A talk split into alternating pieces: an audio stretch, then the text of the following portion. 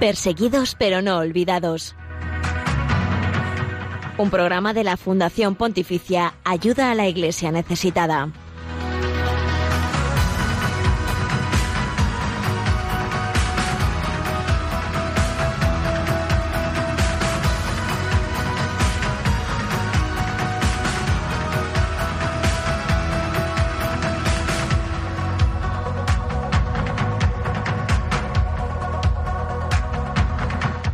Saludos, eh, buenos días, ¿qué tal? Bienvenidos a esta cita semanal con la iglesia pobre y perseguida alrededor del mundo cuando son las 11 y 3 minutos, las 10 y 3 minutos en las Islas eh, Canarias, eh, unas islas que las llevamos en el corazón y más en estos últimos días que seguimos muy pendientes de ese fuego en Gran Canaria que, bueno, pues está siendo una auténtica catástrofe medioambiental. Esperamos que además las personas que han sido evacuadas pues puedan eh, tener eh, pues unos días eh, más o menos estables, que, que, este incendio acabe pronto, que puedan volver a sus casas desde aquí y comenzando, pues les tenemos muy presentes en el corazón y en nuestras oraciones. Gracias por acompañarnos en Perseguidos pero no olvidados.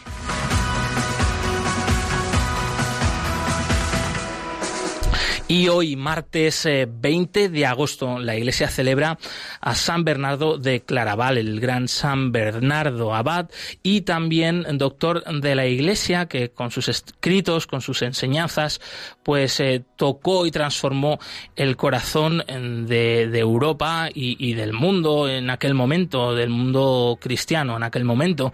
A él encomendamos el programa de hoy, encomendamos también las intenciones de oración de todas las personas que os estáis sumando ya Radio María o de aquellas que no habéis eh, apagado eh, la radio y que seguís enganchados a esta emisora que pues es eh, la emisora de todos porque es la casa de nuestra madre, la Virgen María, madre de unos y otros. Y también encomendamos a San Bernardo de Claraval pues a los cristianos que hoy siguen siendo perseguidos y, en aquellos lugares donde la iglesia pues es muy minoritaria, muy pobre, que no obstante sí que es la gran protagonista, como siempre, de nuestro programa.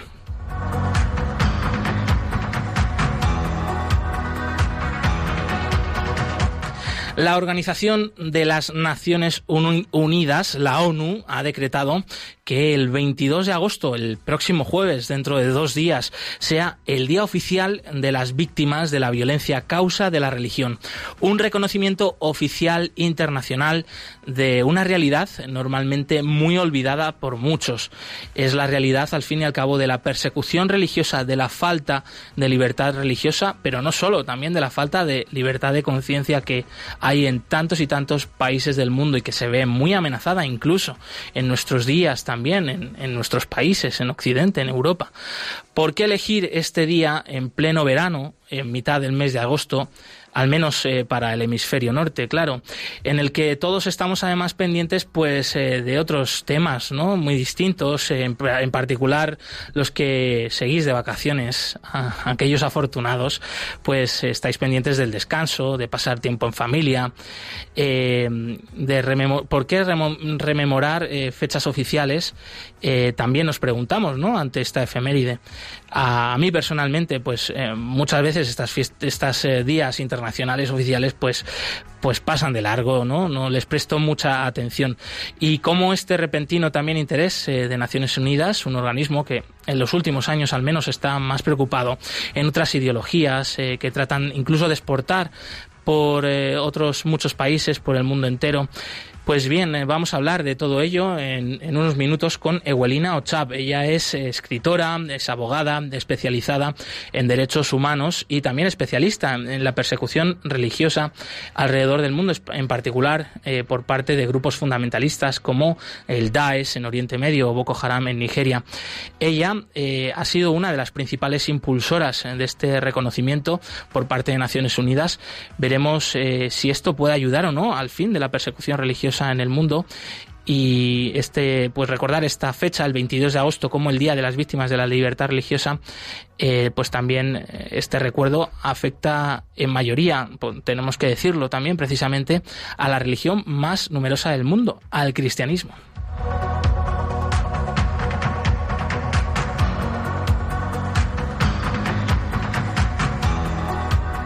Y bien, además de todo esto, te contamos también a continuación la actualidad respecto a la iglesia pobre y perseguida alrededor del mundo.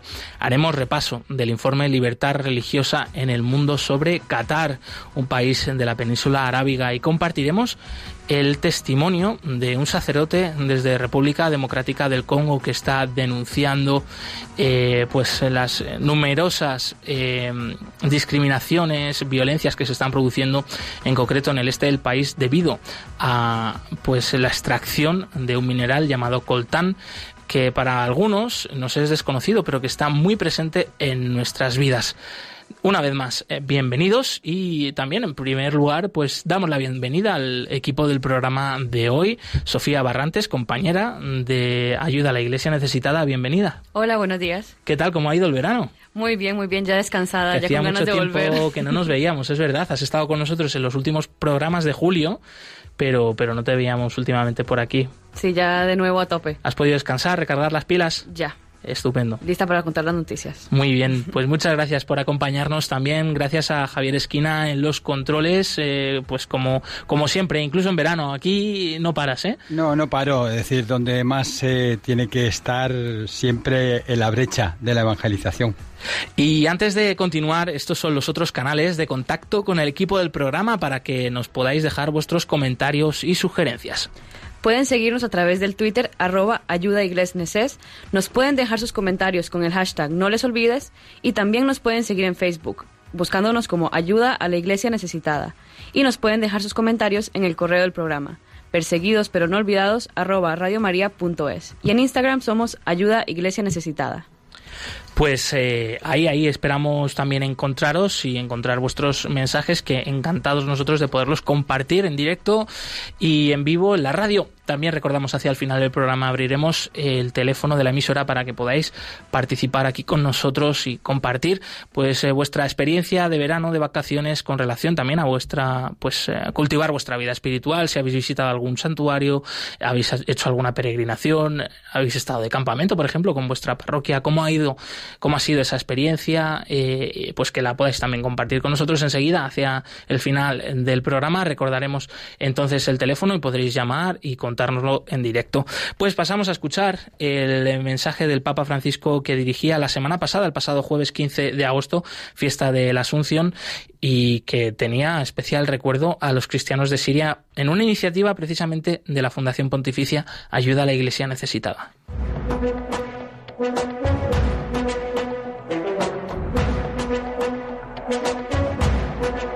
En palabras del Papa. Les pido que me acompañen con la oración este gesto. Bendeciré un gran número de rosarios destinados a los hermanos de Siria por iniciativa de la Asociación Ayuda a la Iglesia Necesitada, se han hecho unas seis mil coronas del rosario. Hoy en esta gran fiesta de María, yo las bendigo.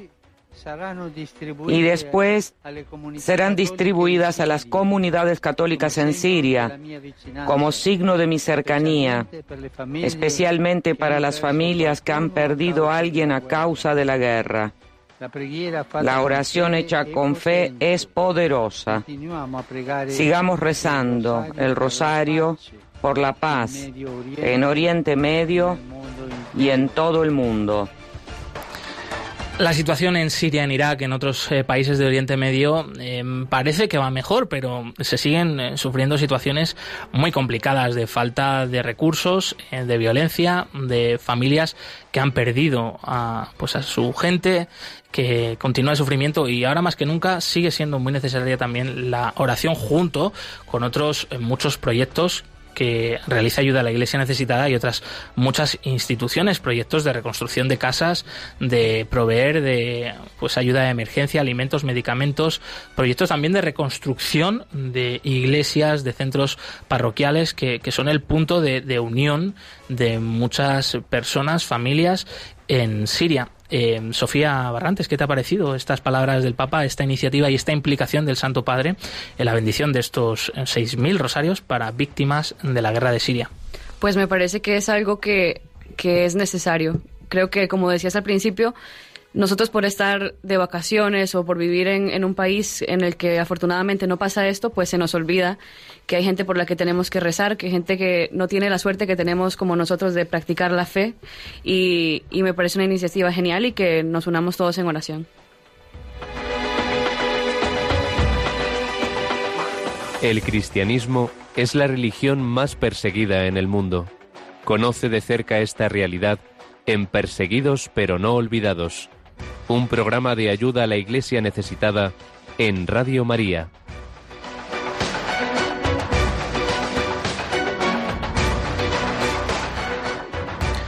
Y es el momento de la actualidad eh, de esta iglesia pobre, perseguida, olvidada, pero que nosotros sí que queremos que ellos aquí sean noticia.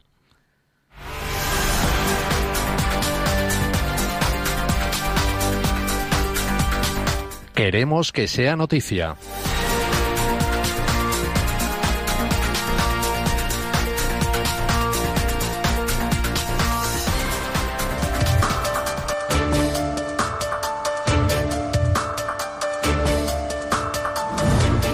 En Kabul, eh, capital de Afganistán, un atentado suicida en una boda tiene como resultado al menos 63 muertos. El Estado Islámico se atribuye el ataque con bomba, que ha dejado también más de 180 heridos. La masacre fue realizada en un distrito de mayoría chií. Los milicianos del Estado Islámico y los talibanes profesan en cambio el Islam sunita. Por su parte, los talibanes han tomado distancia del gesto del grupo rival. El novio de la boda cuenta que la esposa continúa teniendo crisis de desmayos, mientras que él mismo ya no ve un futuro tras la pérdida de 14 miembros de su familia, incluyendo a su hermano. El Papa ha bendecido 6.000 rosarios eh, de ayuda a la Iglesia necesitada para los cristianos en Siria. Estos rosarios se entregarán a personas cuyos familiares han sido secuestrados o asesinados durante la guerra. Los rosarios bendecidos por el Papa son un signo especial de consuelo, los cuales fueron confeccionados por iniciativa de ayuda a la iglesia necesitada. Los rosarios se distribuirán en varias parroquias sirias el 15 de septiembre, día de conmemoración de Nuestra Señora de los Dolores. En Irak, las minorías religiosas envían una resolución de 10 puntos al primer ministro. Una resolución conjunta de 10 puntos ha sido firmada por líderes y representantes de diversas religiones, entre ellos cristianos, hindúes, sikhs y otros. Entre las solicitudes que hay en el texto establece que la edad mínima para contraer matrimonio de las niñas debería ser de 18 años. Pide el establecimiento de un ministro federal de minorías religiosas y una solicitud específica toca el problema de los secuestros y las conversiones forzadas de mujeres de minorías religiosas. Los obispos de Estados Unidos sostienen que la normativa para los solicitantes de asilo es ilegal, injusta y desconsiderada. La medida implementada por Donald Trump permitiría a la Administración impedir el acceso al asilo a la mayoría de las personas que llegan a la frontera sur del país. La Conferencia Episcopal de Estados Unidos presentó comentarios el 9 de agosto y calificó la norma como ilegal, injusta y desconsiderada. La conferencia asegura que la norma va en contra de la tradición de Estados Unidos, ya que es un país líder mundial que ayuda y es un catalizador para que otros proporcionen protección humanitaria a los más necesitados.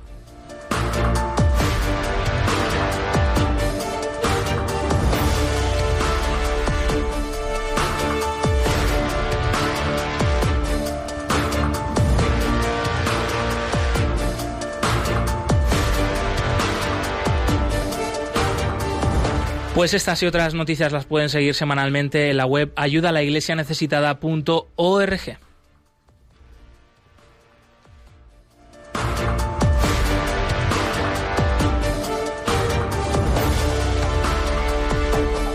El ser humano es mucho mejor de lo que pensamos. También Dios es mucho mejor de lo que pensamos.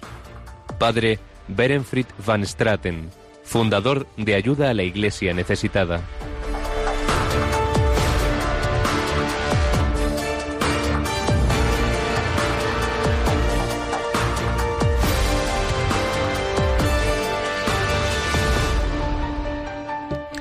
Como adelantábamos al principio del programa, el próximo 22 de agosto, es decir, en dos días, la Organización de Naciones Unidas, la ONU, ha establecido este día como el Día Internacional de las Víctimas a causa de la violencia por religión, es decir, las víctimas de la persecución religiosa.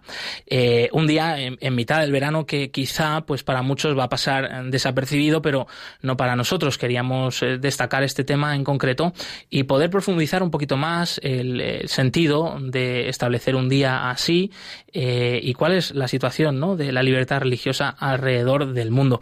Para hablar de todo ello tenemos al otro lado del teléfono ya a José Luis Bazán, él es abogado eh, que trabaja para la COMECE, la Comisión de Conferencias Episcopales de Europa y recién llegado también de sus vacaciones. José Luis, bienvenido.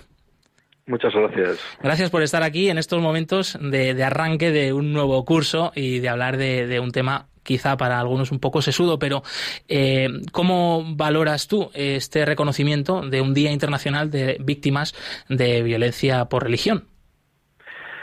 Bueno, lo que encontramos fundamentalmente en Europa y por extensión en países occidentales es una falta de conocimiento, de conciencia e incluso de interés por todas las violaciones de la libertad religiosa, porque se entiende eh, dentro de cierta corrección política que la libertad religiosa, bueno, existe, es un derecho fundamental, pero se tiende a apartarlo o poner una segunda categoría, de tal manera que sus violaciones tendrían a ser también algo que eh, no muestra, digamos, gran interés y relevancia, por, sobre todo en los medios de comunicación, que raramente se hacen eco de, noticias, eh, en ocasiones muy puntuales, pero no de la tendencia. Es decir, la tendencia es a un aumento de las violaciones de la libertad religiosa y cuando hablamos de violaciones no nos referimos a violaciones menores, estamos hablando incluso de genocidio que es la mayor violación en el derecho internacional de los derechos humanos. Por tanto, es, es importante que se dé visibilidad, que, en nuestros países, eh, fundamentalmente en los países europeos y occidentales, o en buena parte de ellos, se haga presente la idea de que existe una persecución, un acoso, una intolerancia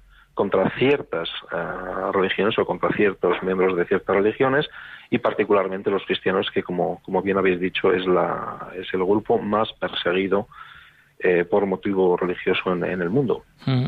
Hablábamos eh, también hace pues un ratito preparando eh, este tema del programa con Ewelina Ochab, una pues abogada polaca, principal impulsora ¿no? de que Naciones Unidas haya reconocido por fin, en, algunos términos, pues este Día Internacional de Víctimas de, la Violencia Religiosa. Y ella nos, nos, destacaba, por ejemplo, ¿no? pues el hecho de, de la aparición, la irrupción del Estado Islámico en la llanura de Nínive o de grupos como Boko Haram en Nigeria. Eh, ¿De dónde proviene, eh, pues a grandes rasgos, esta hoy en día, pues la intransigencia contra la libertad religiosa? ¿Crees tú?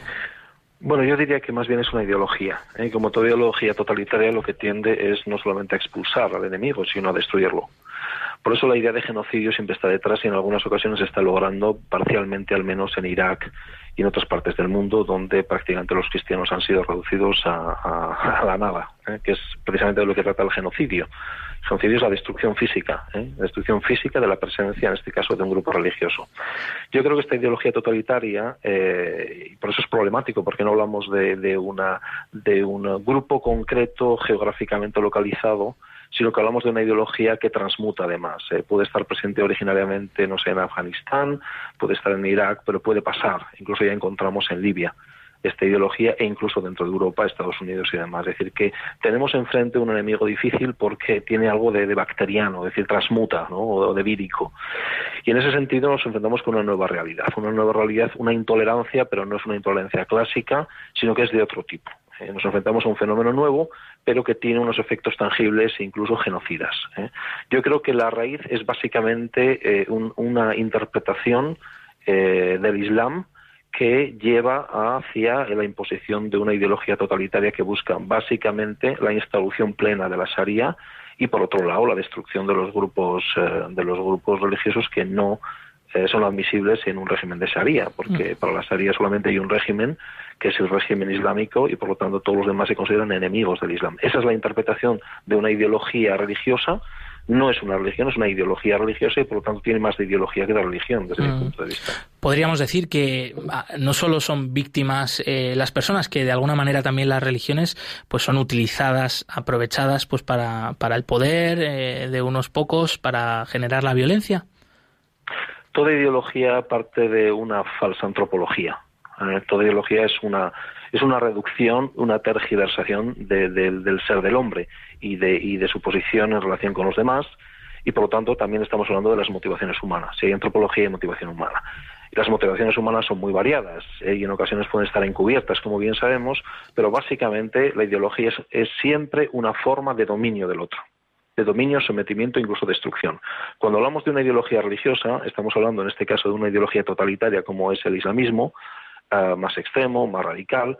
Estamos hablando básicamente de eso, de un afán de dominio, un afán de poder que es desmedido, pero bien encubierto, bien, digamos, enderezado eh, con la salsa de la religión, que obviamente tiene una fuerza motriz enorme en la motivación humana. José Luis, eh, tú que trabajas en Bruselas, que estás eh, a veces en contacto ¿no? con el eh, mundo también de la política, que en esto tiene mucho que decir y que hacer para frenar la falta de libertad religiosa en el mundo, ¿cómo, ¿cómo, está siendo la, acogida pues, de este fenómeno de, pues, de la persecución religiosa en el mundo que pues, hay que reconocer que en los últimos años sí que se está mm, más o menos teniendo más visibilidad? ¿no? ¿Cómo, ¿Cómo está siendo la acogida allí en Bruselas y, y cuando os relacionáis con el mundo de la política? Bueno, eh, si hablas de Bruselas te refieres obviamente a las instituciones de la Unión Europea, que la mayoría de las cuales tiene una fuerte presencia en Bruselas, aunque como sabemos también está en Estrasburgo, el, Parlamento Europeo, eh, también tenemos el Tribunal de Justicia de la Unión Europea en Luxemburgo, pero eh, en Bruselas, básicamente, las dos instituciones que eh, tienen que ver más directamente en su trabajo con esta cuestión son el Parlamento Europeo y la Comisión Europea. El Parlamento Europeo eh, sí que em, no solamente tiene conciencia, sino que si uno ve eh, las resoluciones que adopta a lo largo de los últimos años, fundamentalmente a partir pues, de los últimos 5, 6, 7, 8 años, sí que hay una enorme presencia de la cuestión, eh, digamos, de la violación de la libertad religiosa y de los ataques. ¿eh? Incluso explícitamente hay resoluciones del Parlamento Europeo que hablan de que el cristianismo es la religión más perseguida del mundo. Eso lo dice una resolución del Parlamento Europeo se utilizó el término genocidio para referirse a los cristianos y también a los yazidis y otros grupos religiosos en Irak a propósito de, ISIS. Es decir, que sí que el Parlamento Europeo, digamos, está haciendo en cierta manera su, tarea.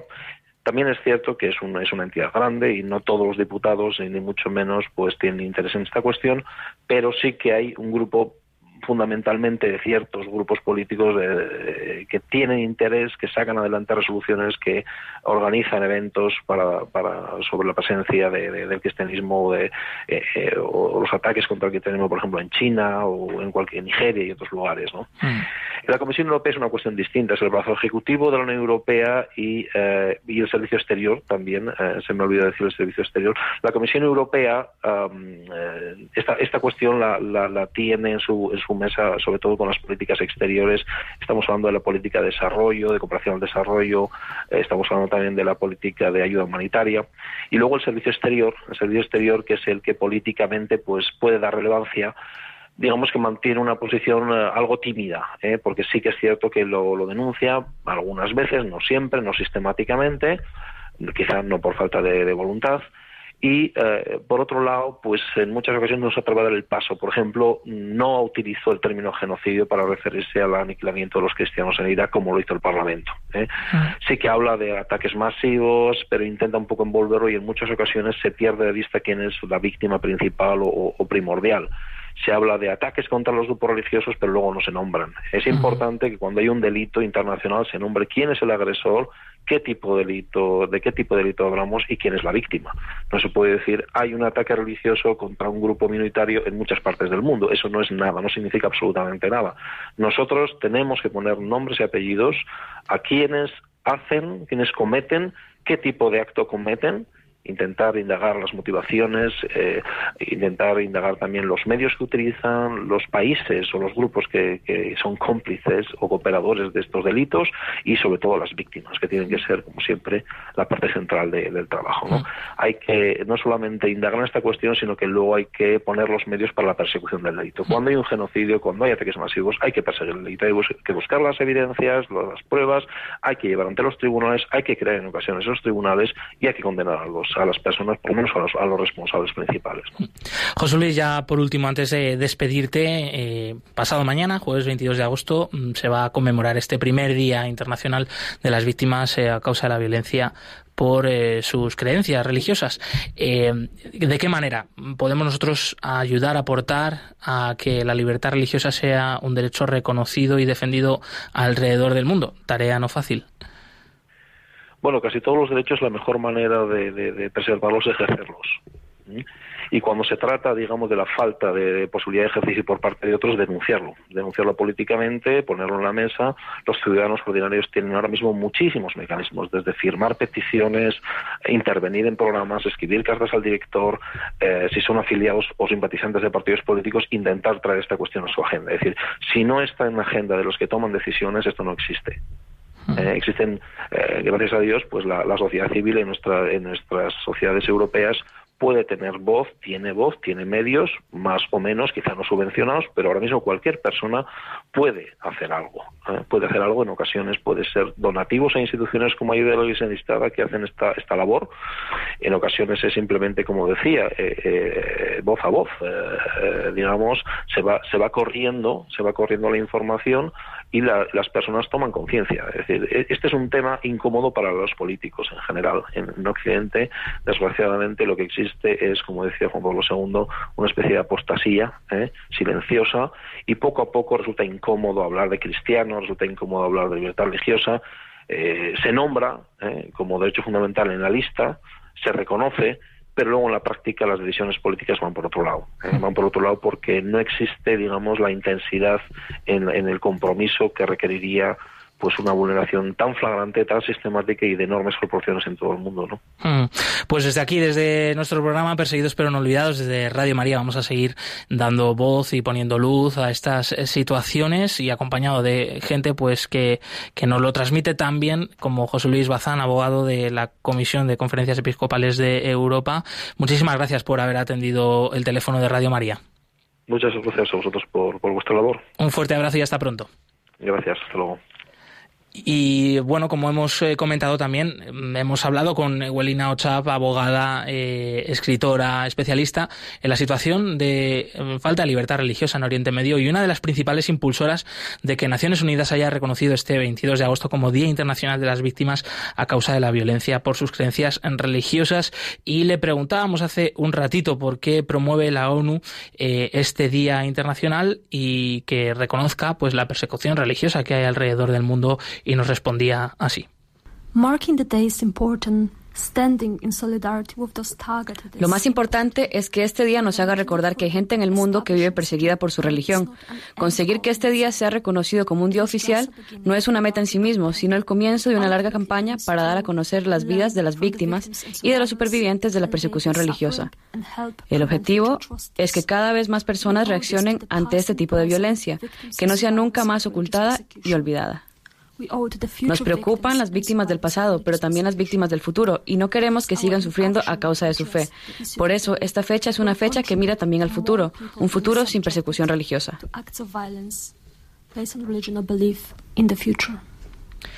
¿Y cómo fue la acogida de esta iniciativa por parte de Huelina, de otras muchas personas que han luchado pues ante organismos internacionales para que la persecución religiosa sea reconocida a nivel internacional? También le hemos preguntado si ha habido algunos inconvenientes de parte de Naciones Unidas pues a reconocer este día oficial. Ha habido algún inconveniente, por ejemplo, la elección de la fecha. Se ha elegido un día de agosto para no interferir en la celebración de otros días oficiales o fiestas importantes. Habíamos elegido en primer lugar el 3 de agosto, que fue cuando Daesh comenzó a atacar a los pueblos cristianos de Irak. Este hecho hacía que fuese un día propicio, como ejemplo de violencia religiosa. Pero se cambió la fecha para tratar de ser más neutrales, que no se centrara la atención en la violencia solo contra los cristianos. No era fácil escoger otro día, ya que la ONU tiene otros 78 días oficiales a lo largo del año. Propusimos entonces que todos los miembros de Naciones Unidas trabajasen juntos para elegir una fecha. Solo hace unas pocas semanas, algo más de un mes, se organizó debido a la iniciativa de un parlamentario de Liverpool, tuvo lugar un encuentro en el Parlamento de Reino Unido para discutir sobre el problema de la persecución religiosa en el mundo y de encontrar un día para su conmemoración. Otros parlamentarios polacos lanzaron esta propuesta en la sede de Naciones Unidas en Ginebra, Suiza. Por último, también se ha unido a este debate un foro de estudios sobre sociedad y religión, el BIUS, que se reunió en Oxford para discutir el mismo tema. Todos juntos, políticos y académicos alrededor del mundo, se han unido y han tomado la decisión final, final de que Naciones Unidas tenía que reconocer este tema de la, de la persecución religiosa. Se ha demostrado que lo mejor es trabajar juntos. Políticos, académicos, líderes religiosos tenemos que seguir trabajando más y mejor para prevenir la violencia religiosa. And together with academics from all over the world and a few politicians, we produced a video calling upon others to mark the day and to stand up with those targeted. Y por último, le preguntábamos eh, cuál es el objetivo de recordar este día oficial, 22 de agosto, Día Internacional de las Víctimas a causa de la persecución religiosa.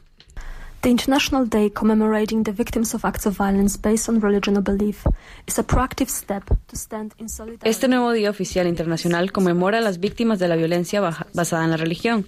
Es un día para recordar a las víctimas y supervivientes, para estar a su lado y apoyarlas en lo que necesiten y denunciar la, persecución religiosa en el mundo. El objetivo es crear a nivel mundial la idea de que nadie debería ser perseguido a causa de sus creencias, algo que en muchos países no está aún aceptado.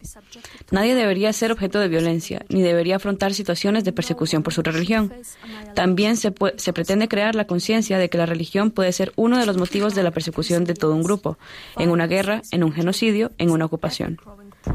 Un ejemplo de la persecución es la persecución de Daesh en Siria e Irak, un ejemplo de las atrocidades. Ha habido tres genocidios en los últimos años, pero nadie ha hablado de ello. Queremos que estas atrocidades nunca vuelvan a pasar.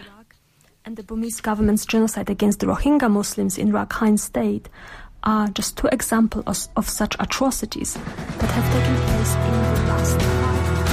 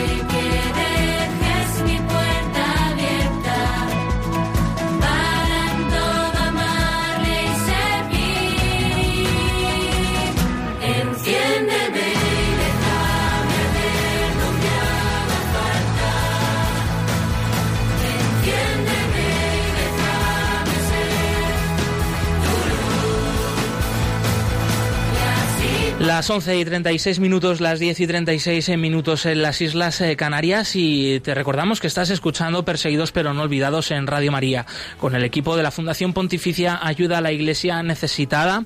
Es eh, también el momento de saludar a todos los que nos estáis siguiendo pues desde los cuatro puntos cardinales de España y no solo porque mm, nos seguís desde muchas otras partes eh, de alrededor del mundo hoy en día con estos inventos modernos del Internet, del Facebook y del Twitter y esas cosas, pues nos llegan mensajes desde Australia, por ejemplo, desde eh, pues Argentina, desde Estados Unidos, desde países incluso que no son hispanohablantes, que, es que me bueno bueno me emociona, ¿no? Alemania, otras veces Canadá, eh, bienvenidos y recordamos los otros canales también eh, para poder seguir pues aportando vuestras sugerencias, vuestros comentarios con el equipo del programa.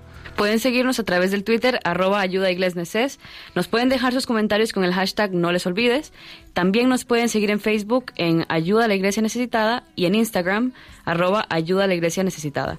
Y nos pueden dejar sus comentarios en el correo del programa, perseguidos pero no olvidados, arroba radiomaria.es.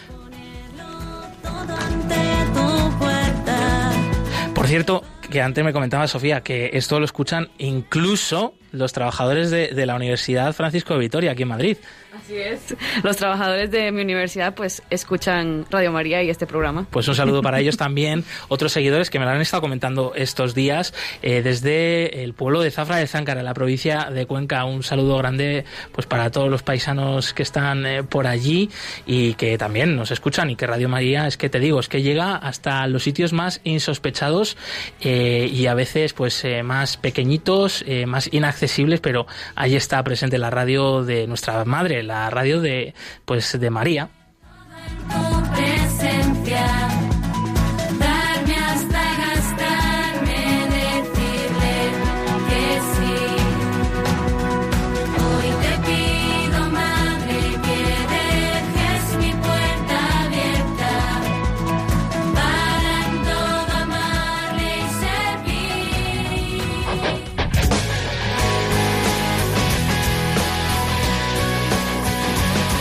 Testigos del siglo XXI.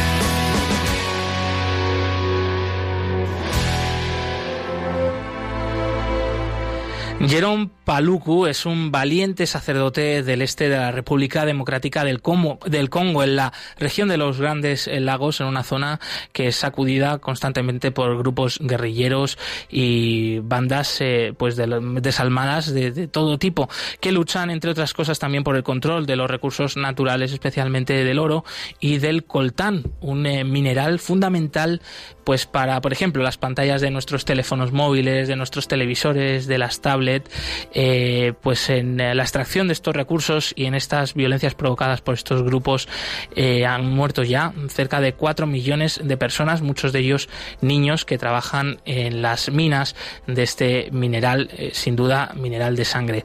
Nos ha llegado su historia recientemente y hoy queríamos compartirla con todos vosotros, vosotros para que también escucháis de viva a viva voz de Jerón Paluku el testimonio que también está dando allí la Iglesia en defensa de los más necesitados.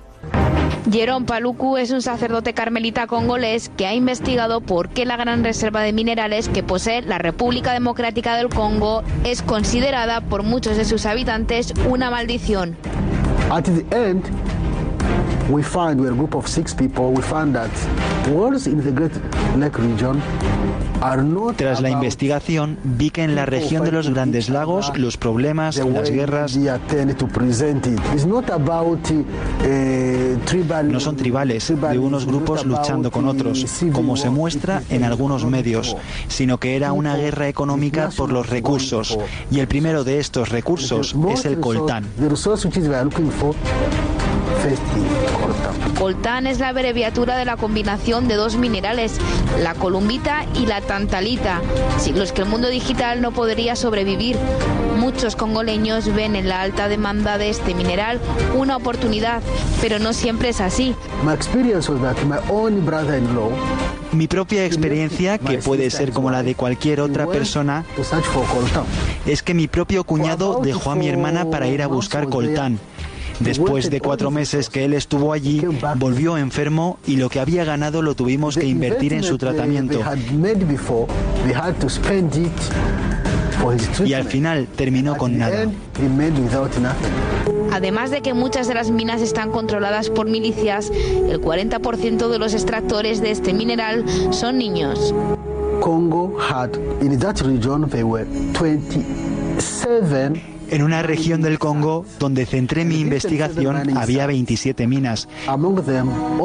De ellas, siete supuestamente eran oficiales y sin niños trabajando en ellas. Según pude constatar, en tan solo cuatro de esas siete no había niños.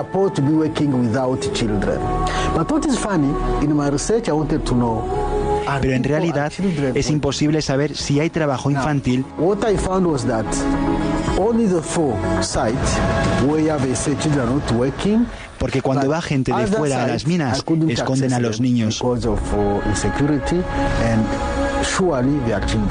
Se calcula que en los últimos 20 años, en los conflictos derivados de la extracción de este mineral, han muerto más de 4 millones de personas, en su mayoría congoleños.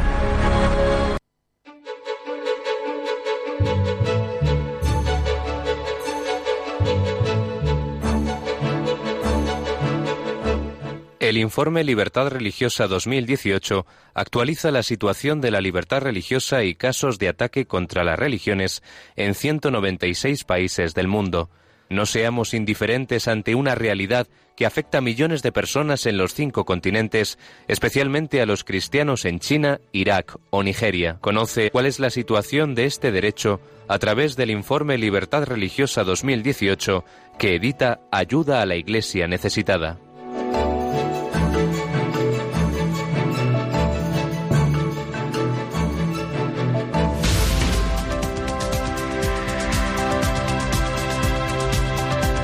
Libertad religiosa en el mundo.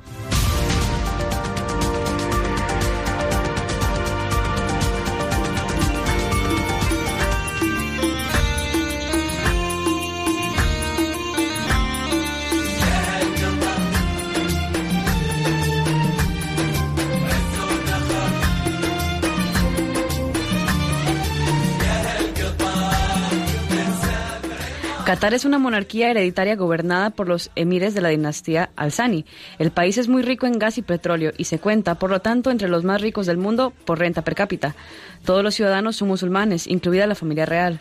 Predomina la corriente wahabí del Islam suní y hay una minoría chií. Del total de la población, solo alrededor del 10% son cataríes de nacionalidad plena. El resto son residentes, en su mayor parte trabajadores invitados. La adscripción religiosa de los extranjeros residentes es el Islam suní o chií, aunque también hay hindúes, cristianos y budistas. La Iglesia Católica local calcula que el número de católicos puede llegar a los 300.000.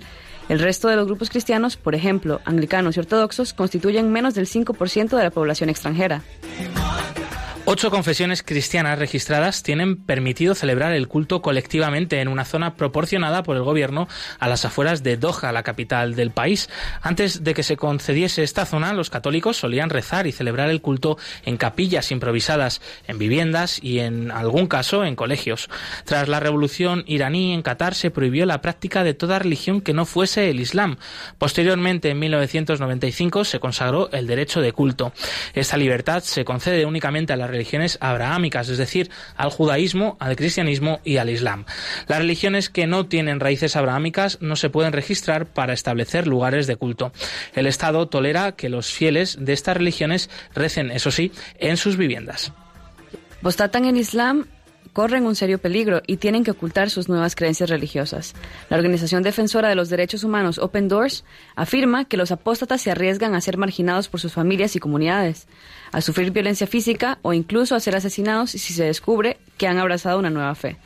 La mayor parte de los cataríes musulmanes que se convierten al cristianismo en el extranjero no regresan jamás a su país porque temen por su seguridad. Según el artículo 1 de la Constitución de Qatar, el Islam es la religión del país y la ley islámica la fuente principal de la legislación.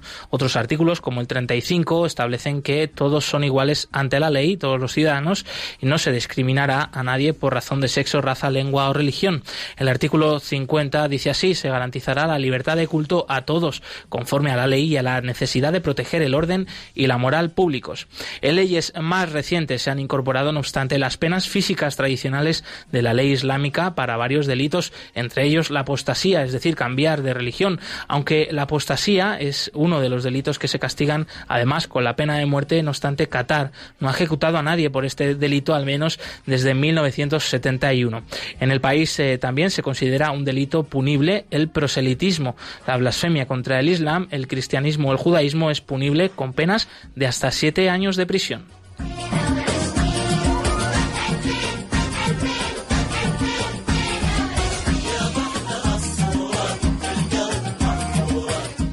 El, vicari- el Vicariato Apostólico de Arabia del Norte de la Iglesia Católica ha felicitado al emir actual por su tolerancia y apoyo al diálogo interreligioso, a pesar de observar atentamente la ley islámica. En un discurso pronunciado en marzo de 2015 en Génova, junto al, relato- el- al relator especial sobre la libertad de religión o de creencias, el jeque Yassim Al-Sani, director del Departamento de Derechos Humanos del Ministerio de Asuntos Exteriores de Qatar, afirmó. El Estado de Qatar ha confirmado su garantía de libertad de religión o creencia para los no musulmanes, estableciendo edificios para el culto como el complejo religioso, más conocido como la ciudad de la iglesia. También ha confirmado que ha reforzado la protección constitucional de la libertad de religión o creencia, adoptando una serie de medidas legislativas relacionadas con ella y creando varias instituciones tanto a nivel gubernamental como no gubernamental. Entre ellas está el Centro Internacional de Doha para el Diálogo Interreligioso, fundado en 2008 con el objetivo de fomentar y difundir la cultura del diálogo, la aceptación del otro y la convivencia pacífica entre las diferentes religiones. Siguiendo directivas eh, del gobierno de Qatar, las iglesias del complejo religioso Misaimir incrementaron en julio de 2015 las medidas de seguridad, como por ejemplo el cierre de la verja del aparcamiento, la introducción de detectores de metales y el aumento de número de guardias de seguridad. En diciembre de 2016 se reunieron en este complejo miles de personas para celebrar los servicios de la fiesta de Navidad. Hace tiempo, los clérigos de corrientes estrictas utilizaban las mezquitas de Qatar como plataforma. En marzo de 2015 se produjo un célebre incidente cuando el clérigo Saad Atik al-Atik predicó en la gran mezquita de Doha y rezó por la destrucción de una serie de grupos no, no musulmanes, diciendo así que Alá fortalezca al Islam y a los musulmanes, que destruya a vuestros enemigos, los enemigos de la religión, o Alá destruya a los judíos y a quien quiera que les hiciera judíos y destruya a los cristianos a los alawíes y a los chiíes. Desde entonces no se ha vuelto a producir un ataque de este tipo por parte de un clérigo musulmán en Qatar. En junio de 2016, el ministro de Exteriores de Qatar, el jeque Abdul, Abdulrahman Al-Sani, reiteró el rechazo del gobierno qatarí de toda forma de extremismo violento y su apoyo al compromiso internacional para luchar contra él. En una conferencia sobre los niños influidos por el extremismo, celebrada en la sede de Naciones Unidas en Nueva York, afirmó que el extremismo no, no hunde sus raíces en la religión, sino en factores sociales, económicos y políticos. Según el Gulf Times, el jeque Al-Sani subrayó el papel de las personalidades religiosas que predican la tolerancia y los valores humanitarios, así como el de las organizaciones y los intelectuales de la sociedad civil en la difusión de un espíritu de perdón y tolerancia, y en la búsqueda de acuerdos en lugar de imponer la propia opinión a los demás.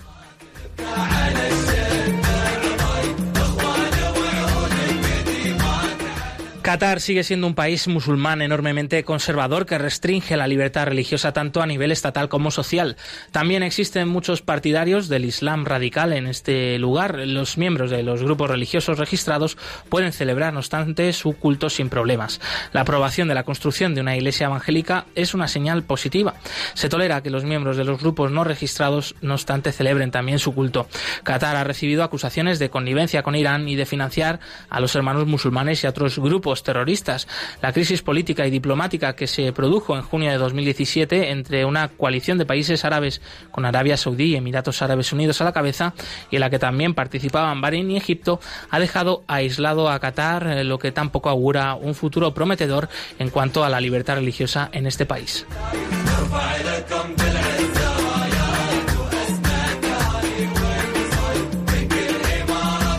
El informe completo con relación a la libertad religiosa en Qatar y en otro país, cualquier otro país del mundo, lo pueden visitar en la web ayudalaiglesianecesitada.org.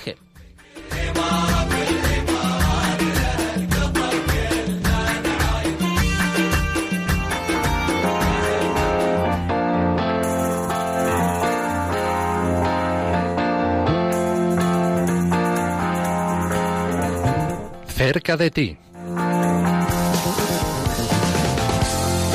Las 11 y 50 minutos, las 10 y 50 minutos en las Islas Canarias y abrimos ya los teléfonos de Radio María para que puedan compartir aquí en directo con todos nosotros y con todos los oyentes, pues cuáles han sido estas experiencias que están viviendo este verano, pues eh, experiencias de fe, ¿no? Alguna actividad eh, con relación a su vida espiritual, ¿no? Que también hay que fortalecerla, hacerla crecer en este tiempo de verano.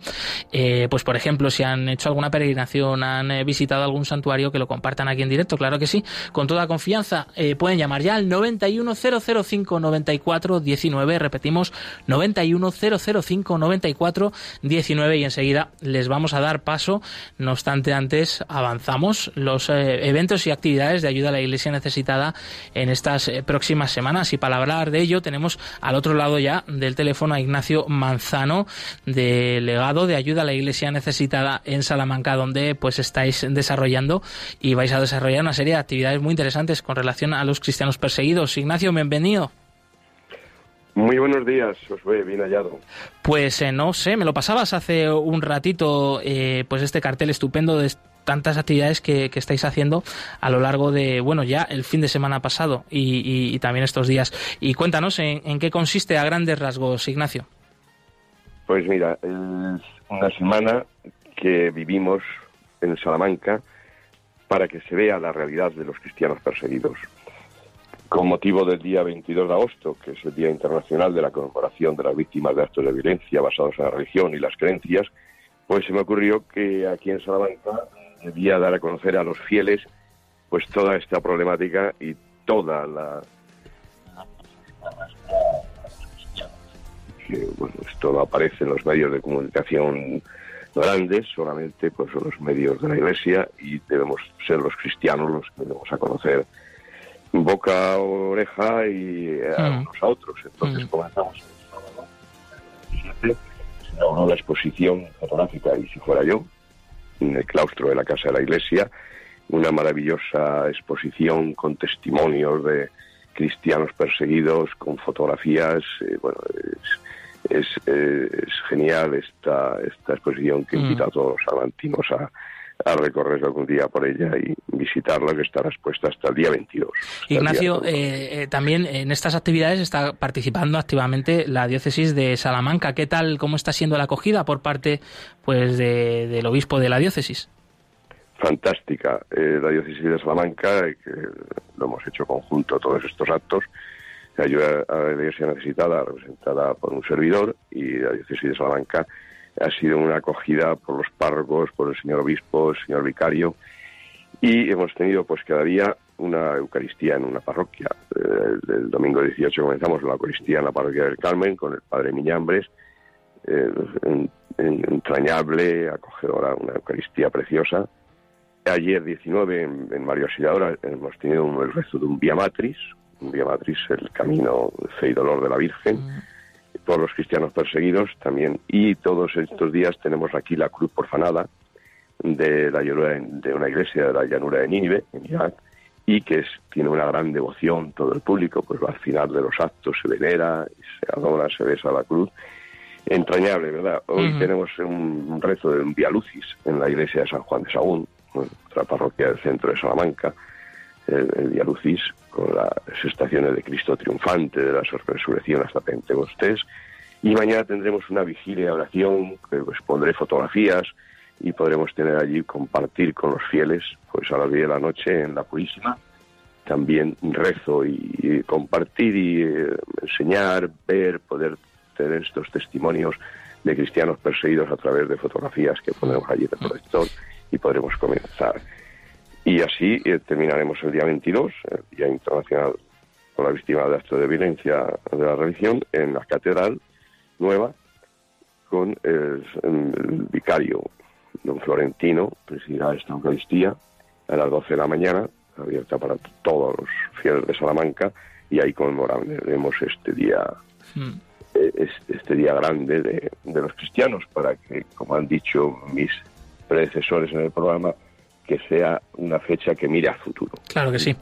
Pues estaremos muy pendientes también, Ignacio, de, de lo que os queda por delante, que enhorabuena, ¿eh? una vez más, por esta iniciativa, que tenga mucho éxito y a todos aquellos salmantinos eh, pues que no la desaprovechen también, los que pues por casualidad se pasen por allí estos días, turistas y otros invitados, pues que, que todos pueden acudir a todos estos eventos y actos que por supuesto son completamente gratuitos. Antes de despedirte, Ignacio, no sé si querías añadir algo más. Sí, a las ocho y media también tendremos el jueves, una, eh, ya en la Catedral Vieja, un, una- un concierto de- del grupo Profundis, eh, eh, inglés, también en honor a los cristianos perseguidos, a las ocho y media también un acto gratuito y, y relevante para que los cristianos de Salamanca, los fieles de Salamanca, podamos conmemorar este día. Mm. Más Y información. a todos Eso es. animar a todos los fieles a, a, bueno, a mirar hacia adelante, a que seamos nosotros los que pongamos ese granito de arena todos los días y que nos unamos los cristianos, que somos los que tenemos que luchar por nuestra fe, por Cristo y como digo algunas veces que estos locos que mueren por Cristo, porque pues que, que héroes, héroes o locos que son, pues ahí, ahí lo dejo.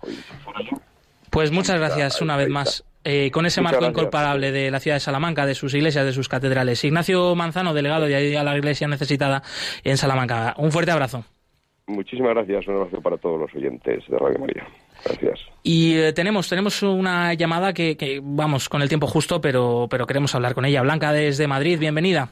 Hola, buenos días. Mira, yo ayudo a la iglesia necesitada, pero lo que quiero decir es que escucho cuando os puedo, pero que he estado de peregrinación en Lourdes, Qué y he bueno. estado en peregrinación en Fátima.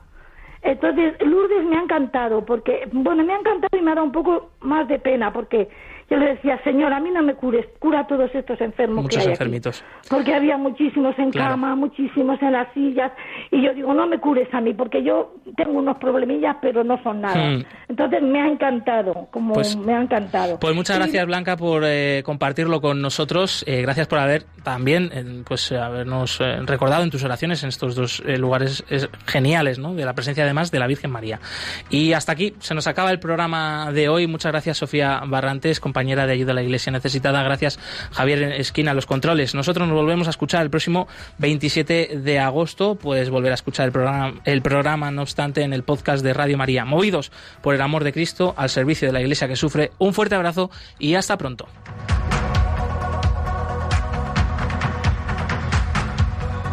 Han escuchado en Radio María Perseguidos pero no olvidados con Josué Villalón.